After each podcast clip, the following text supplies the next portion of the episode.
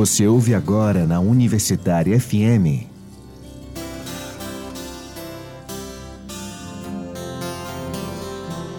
Terra Mãe. Terra. Terra. Realização Viés, Núcleo de Economia Política. Produção e apresentação Arthur Vigílios. Quem jamais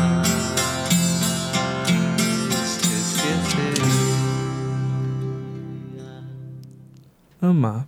Que pode uma criatura se não entre criaturas amar? Amar e esquecer. Amar e mal amar. Amar, desamar, amar? Sempre e até de olhos vidrados amar? Que pode, pergunto, o ser amoroso, sozinho, em rotação universal, se não rodar também e amar? Amar o que o mar traz à praia, o que ele sepulta, e o que na brisa marinha é sal ou precisão de amor, ou simples ânsia.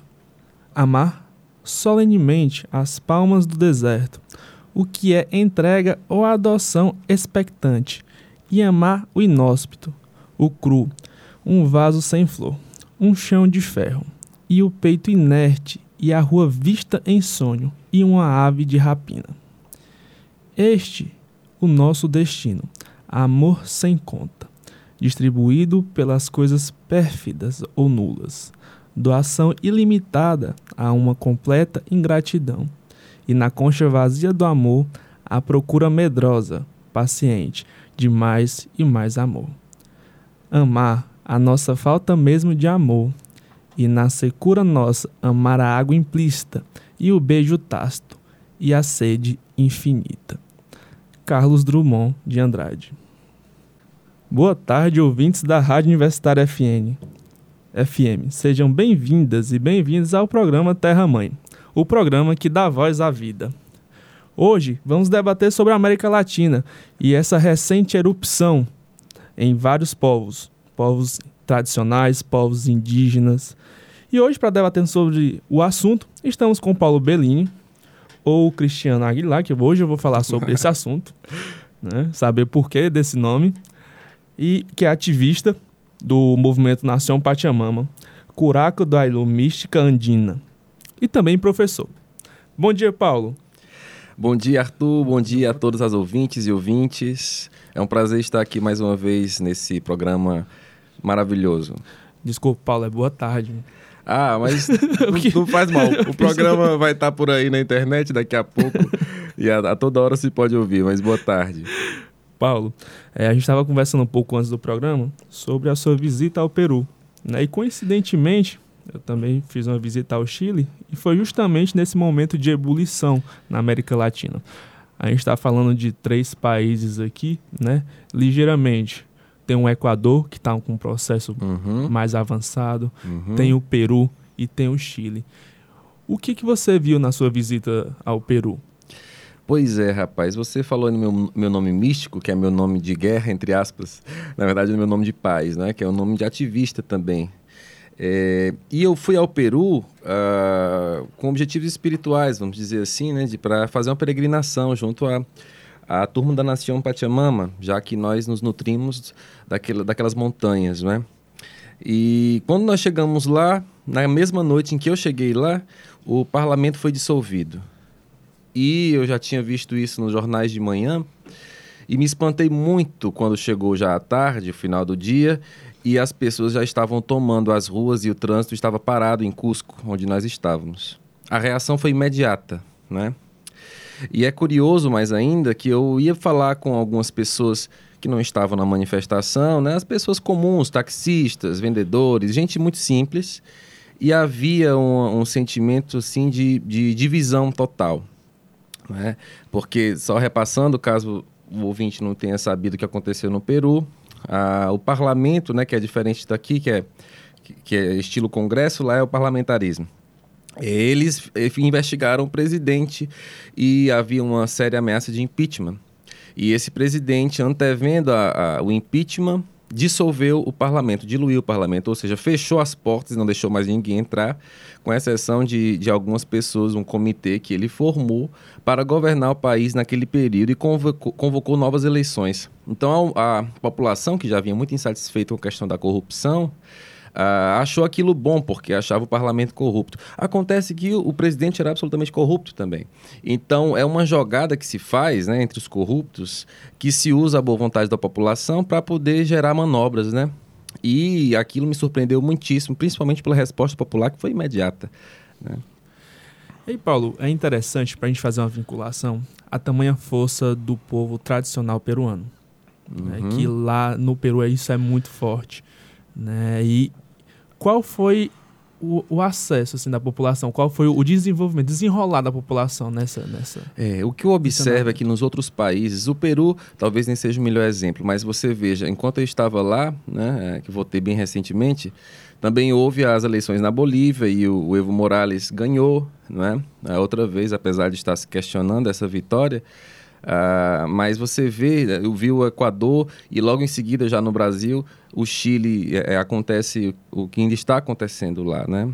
É, essa exacerbação da, da, do atrito social, do, da ausência de, de, segurança social, da ausência de paz e de, de, distribuição de renda, essa questão explode né, em determinada hora, porque esse é o fruto que o neoliberalismo dá.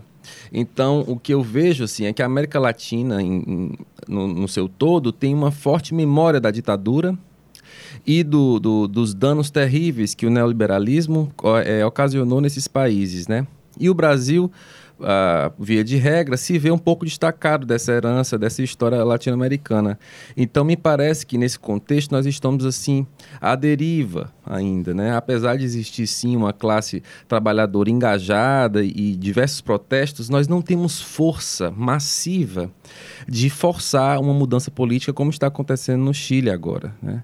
Então, isso me preocupa bastante, porque é uma, uma onda que está se levantando, uma onda popular. Você vê que isso surge do próprio povo e não de, de vertentes partidárias, não é mesmo? Como no Chile, onde nem mesmo carro de som se vê nas, na, nas, na, nas ruas, né? As pessoas vão com um gogó mesmo, organizado pelo próprio povo. Então, eu sinto que eles estão dando uma aula ao Brasil, né? Que tá tá, não consegue reagir a esses ataques à, à Mãe Terra e os ataques ao seu povo. Né? E a gente está falando de povo, essa questão dos nossos, dos povos latino-americanos.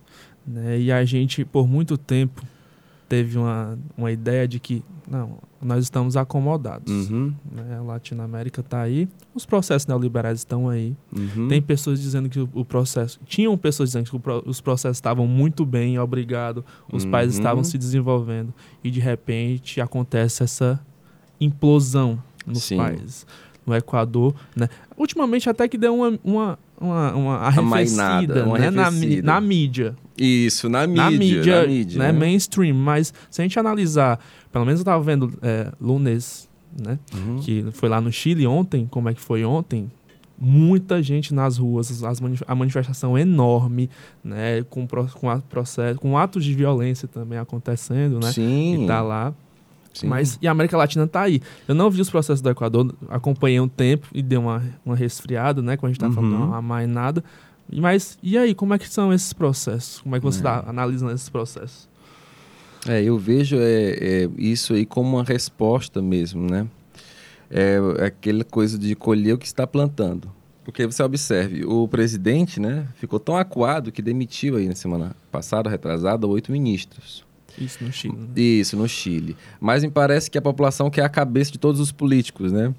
E esse é um ambiente até, vamos dizer assim, um pouco ambíguo, porque nós só sabemos nos organizar como nações de forma política. Nós não temos um pensamento de como é possível administrar uma nação, um povo, sem partidos políticos e sem ideologias partidárias, vamos dizer assim, né? É claro que dentro de um certo pensamento tudo é ideologia.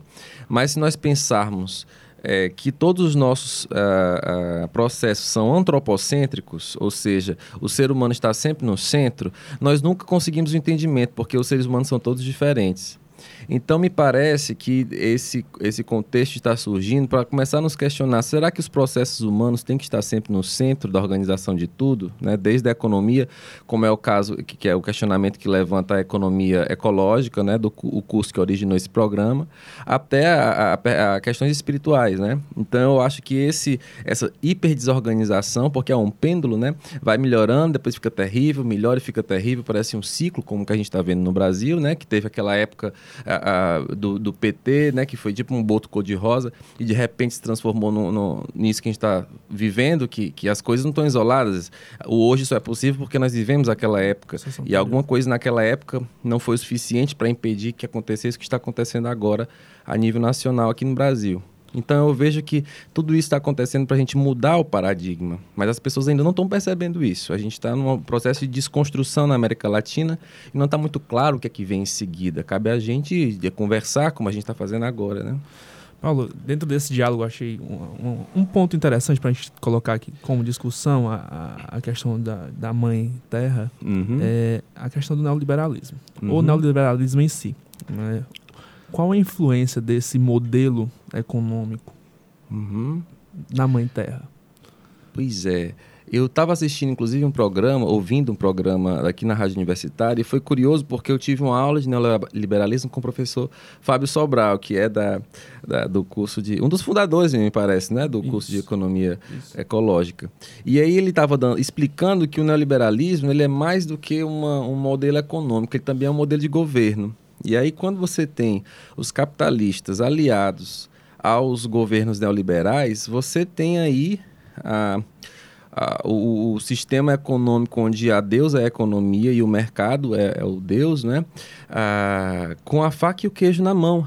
E isso em cima da, das forças da, da, da natureza e em cima do trabalhador, que é o que sustenta todo esse modo de produção que não contempla as necessidades da, da de quase toda a população e as necessidades da própria Pachamama, né, da, da mãe terra de cuidado. Então, o neoliberalismo ele é a, a, o, o fim da, da da nossa evolução capitalista, me parece. Né? Nós estamos chegando a uma falência, a ponto que, se não mudarmos esse modo de produção e de vida, dentro de cinco anos, a nossa espécie talvez se torne inviável, devido ao aquecimento uh, global, que já criou uma crise, uma crise climática que é real. Né? Essa é a última vez que eu vim aqui, ainda não, tinha, não tínhamos falado ainda aquele Fridays for Change, for Future, né? Da, da Greta e tudo mais. Então você vê aí que tem pessoas que estão dizendo, estão cientes, é científico, não tem como a gente avançar com esse modo de produção. No entanto, os governos e, os, e o mercado não se comporta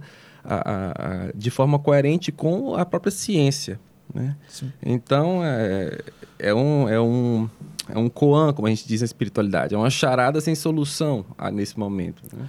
Outro ponto interessante que a gente pode estar colocando no debate, Cristiano, é quanto a ao óleo no Nordeste. Hum. Certo? É uma coisa que eu acho. Eu, eu conversei com o professor Fábio Sobral, tem uhum. duas semanas, né, e a gente vê uma despreocupação em âmbito federal.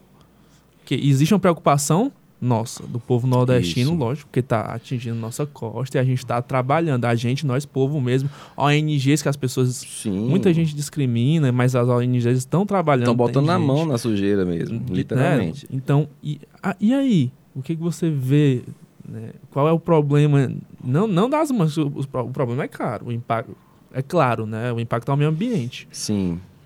É, eu vi gente aí falando, né? não, não sei a fonte disso, que pelos próximos três anos é possível que os elementos cancerígenos, carcinogênicos, né, presentes no petróleo, naturalmente, no petróleo cru, que é o caso desse vazamento, foi um vazamento de petróleo cru, não era um produto petróleo, né? É, ele pode ficar no ecossistema por três anos, ou seja, fica na cadeia alimentar e vai se acumulando nos níveis tróficos mais superiores, ou seja, Quanto mais a, a, em cima na cadeia alimentativa é o animal, maior a concentração desses tipos de substâncias. Então, esse impacto é real na nossa alimentação. Você imagine o, o Ceará três anos sem poder pegar peixe do mar ou comendo um peixe potencialmente carcinogênico. Então, assim, é, é, nós, nós vemos essa questão mais clara né, da, do, do óleo, mas existem muitos derramamentos de óleo acontecendo, né? não só não necessariamente no mar, mas vamos dizer tragédias ambientais semelhantes, onde a nossa ação está derramando veneno no ecossistema. uma delas é a questão dos agrotóxicos, que é muito mais relevante e impactante do que isso aí, que entra na nossa mesa e no ecossistema e, e nos lençóis freáticos e não consegue o mesmo tipo de repercussão. E está mais do que claro, mais do que omisso, que essa questão do governo tem sido de omissão, a política com relação ao petróleo nas praias. O, o governo tem estimulado os agrotóxicos, né? mas ainda, talvez por não fazer os bichos morrerem, por quem morre na verdade são os agricultores ao longo dos anos, né? Eles pegam câncer mesmo e nós vamos tendo câncer sem saber de onde vem. E aí não está muito clara essa relação e as pessoas não se insurgiram contra isso. Mas isso também é uma questão seríssima. Eles não estão dando a mínima para a saúde da população, não estão dando a mínima para a saúde do, da biosfera em si e querem apenas é, é, multiplicar seus lucros, que é a raiz do capitalismo e do neoliberalismo, né? Então a gente está aqui pulando para a gente está falando praticamente de quatro países, né? Um pouco uhum. do Chile, um pouco do Peru, um pouquinho do Equador e agora essa relação do Brasil-Nordeste, né? Esses impactos. E aí, qual deve ser nosso movimento? Uhum. O de limpeza, claro. Mas para além disso, a gente tem, tem que ter outra. Isso. É, é, claro que a gente tem que é, apagar o fogo onde tá, a chama está mais alta, né? Começar por ali mas é, ouvi uma fala de um, não sei se era um político argentino, não vi, mandaram um vídeo desse no WhatsApp, falando um pouco da vitória da, da política do povo nas urnas na Argentina, e ele dizia: Nós vivemos o que nós vivemos e o Brasil vive o que está vivendo hoje porque foi feito um modelo de desenvolvimento social, distribuição de renda, que apenas impactava o poder de consumo da população. Então as pessoas podiam comprar. Mas nós não demos à população uma consciência, não demos uma mística, não demos uma rebeldia, não demos poesia, nós não demos, não demos, não demos a, a consciência mesmo, humana, do todo, da, da, desse, que nós estamos num, num grande ser equilibrado é? e que o consumo precisa ser consciente. Né? Então, você dar poder de consumo para a população não vai, não vai resolver as coisas. Então, hoje, a luta não é só ambiental, a luta é por modificação interna. Né? Ontem eu estive na, na uma, aqui na Gentilândia teve uma manifestação da, das juventudes contra o Bolsonaro, né? A maioria eram jovens, não tinha tanta gente, mas eu ouvi uma fala tão boa de uma moça que fez: nós precisamos fazer uma autocrítica. Na última, na última manifestação que nós viemos, tinha aqui uma espiral de ervas para a Serenete. É? E essa espiral de ervas foi pisoteada e destruída por uma manifestação como a nossa, de pessoas que estão contestando uh, o sistema, né? Então, naquele momento, realmente a gente viu no espelho. Não adianta a gente substituir uma ideologia por outra ou apenas gerar distribuição de renda. É claro que isso é importante se alguém passa fome, se alguém não tem acesso à educação, à saúde, mas isso não pode vir isoladamente, não é uma questão financeira, é questão política. A luta de classe não é uma luta para quem consome mais ou para quem tem direito de compra. Nós precisamos ir além disso buscar consciência. Então as pessoas precisam ver o que está acontecendo na sua rua o que está acontecendo com o seu vizinho e se juntar e criar soluções para o que realmente lhes toca. Né? Em comunidades onde estão hiperabandonadas, geralmente se organizam em centros comunitários, comunidades carentes. Né?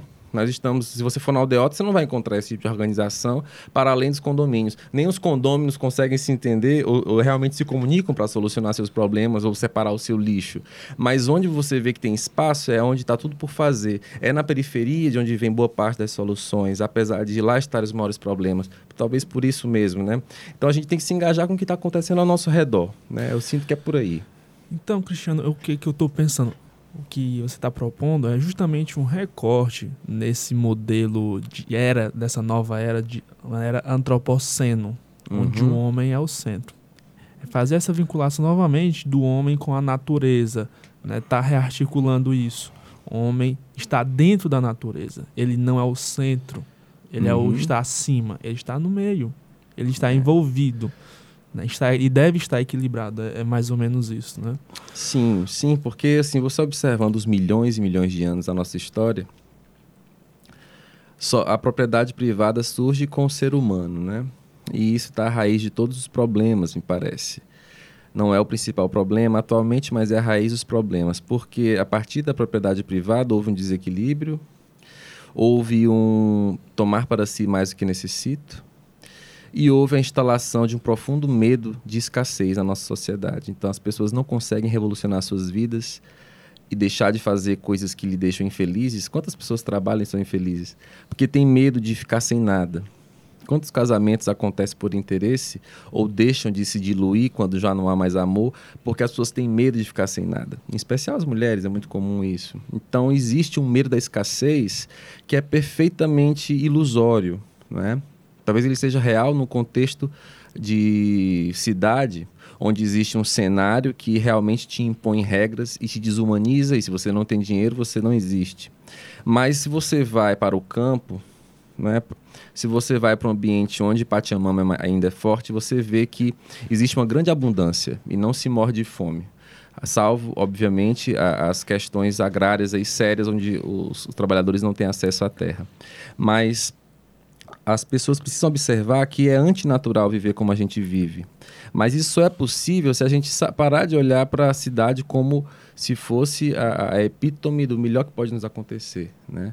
É, um apartamento é o melhor que pode me acontecer ter um patrimônio é o melhor que pode me acontecer. Uma carreira é o melhor que pode me acontecer. Olha, nós vamos morrer. Você que está me ouvindo aí na rádio, você vai morrer. Nós vamos morrer, não vamos levar nada. Nós vamos deixar o mundo em ruínas. Nós temos que manter isso em perspectiva. O que é que nós vamos fazer para mudar isso? Nós não vamos conseguir seguir. Nossos filhos não vão ter um mundo onde viver, ou vão ter um mundo problemático que não vão sequer conseguir desfrutar, porque a todo instante vão precisar estar tá solucionando uma, uma bobagem que a nossa geração deixou de herança. Temos que ter isso em mente sempre. Daí, Cristina, para a gente fechar o nosso bloco de perguntas, né, eu queria que tu falasse um pouco dessa relação, para a gente fazer um link geral Sim. do debate. Né? É, a nossa relação, a relação do povo latino-americano para esses processos evolucionários e, ao mesmo tempo, para essa quebra de perspectiva uhum. do antropoceno. É, eu acho que os povos originários, eles mantiveram, não é que eles sabem, é que eles nunca deixaram, nunca saíram disso, né? É um saber diferente do nosso saber objetificado. Eles, eles vivem, eles são integrados, né? Então, eles nunca saíram, nunca saíram desse equilíbrio natural da gente como criaturas né, de Deus ou da deusa, dessa força misteriosa que nos criou, a gente nunca saiu desse equilíbrio, dessa relação com esse jardim, né? Então, sinto que se a gente se volta para esses povos, que coincidentemente ou não são esses povos que estão se insurgindo, né? Os, as, o sangue Mapuche ali no Chile, né? O sangue Aymara e Quechua ali no, na Bolívia, né? E também no, no, no no Equador. Então tem muito sangue indígena né, se levantando. E os indígenas no nosso país estão ainda vistos como uma subclasse né, de cidadãos que ainda se questiona se tem direitos ou não. E se o que eles estão pedindo é correto ou não, né? E, e, e, isso é muito é terrível, porque retira deles o direito de existir, né? Questiona o direito deles de existir e, na verdade, não eles, mas o jeito de viver, de existir que os indígenas têm, né? e os povos originários, os povos tradicionais, como os quilombolas também, e tantos outros povos que nunca se distanciaram da terra, eles têm uma chave. A gente tem muito que aprender com eles. Eu sinto que é por aí. E é isso que os fazem resistir também, né? É a demonstração clara disso. No Equador ficou muito claro uhum. isso. A gente está tirando a vida de vocês. É como se o governo estivesse tirando claramente a vida do povo, dos povos tradicionais. Sim. E eles estão é, é uma questão de vida ou morte. Sim, se você pensa que de, se você mata a terra, para eles você está matando eles, não tem separação. De fato, eles morrem, né? ou são assassinados, como mais recentemente aquela liderança Guajajara, que foi assassinada aqui, que teve uma repercussão internacional, mas que estranhamente passa pouquíssimo ou não passa em alguns canais. Né? E é grave. Né? Pois, Cristiano, eu gostaria de agradecer né, esse debate agora, mas primeiro Vamos para a agenda ecológica. Manda.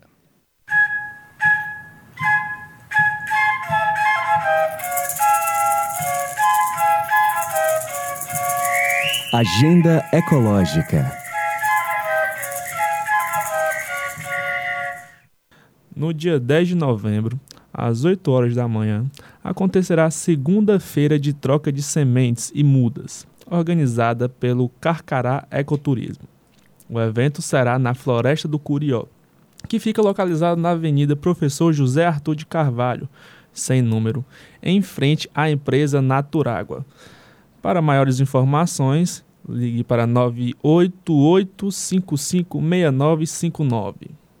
Dos dias 11 a 17 de novembro, está acontecendo o sexto Festival Internacional de Circo do Ceará. Este ano, o festival bateu o recorde de artistas e grupos inscritos. Foram 510 propostas recebidas dentre espetáculos e oficinas enviados por grupos, companhias e artistas de todo o país e do mundo. O número supera os 354 inscritos de 2018.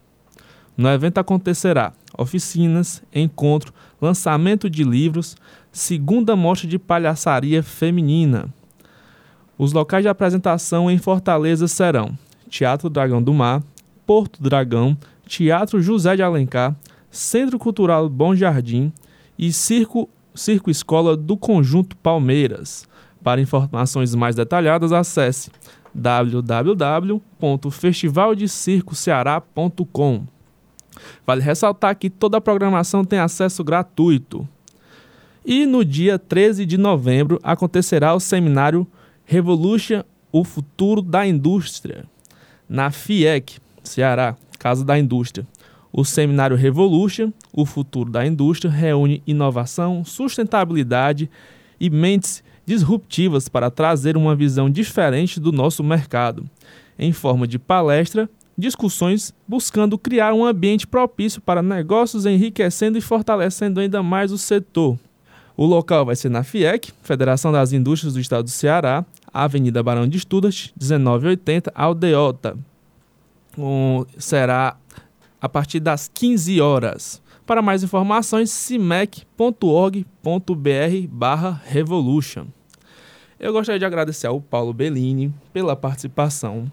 Né? Muito obrigado, Paulo.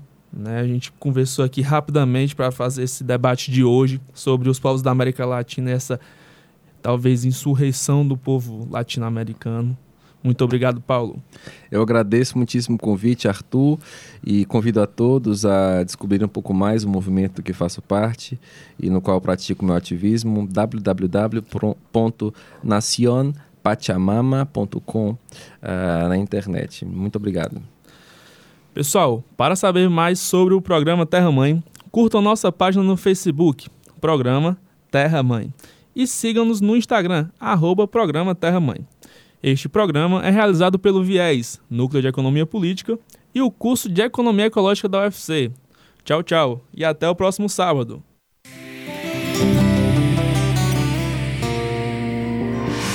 Você ouviu na Universitária FM.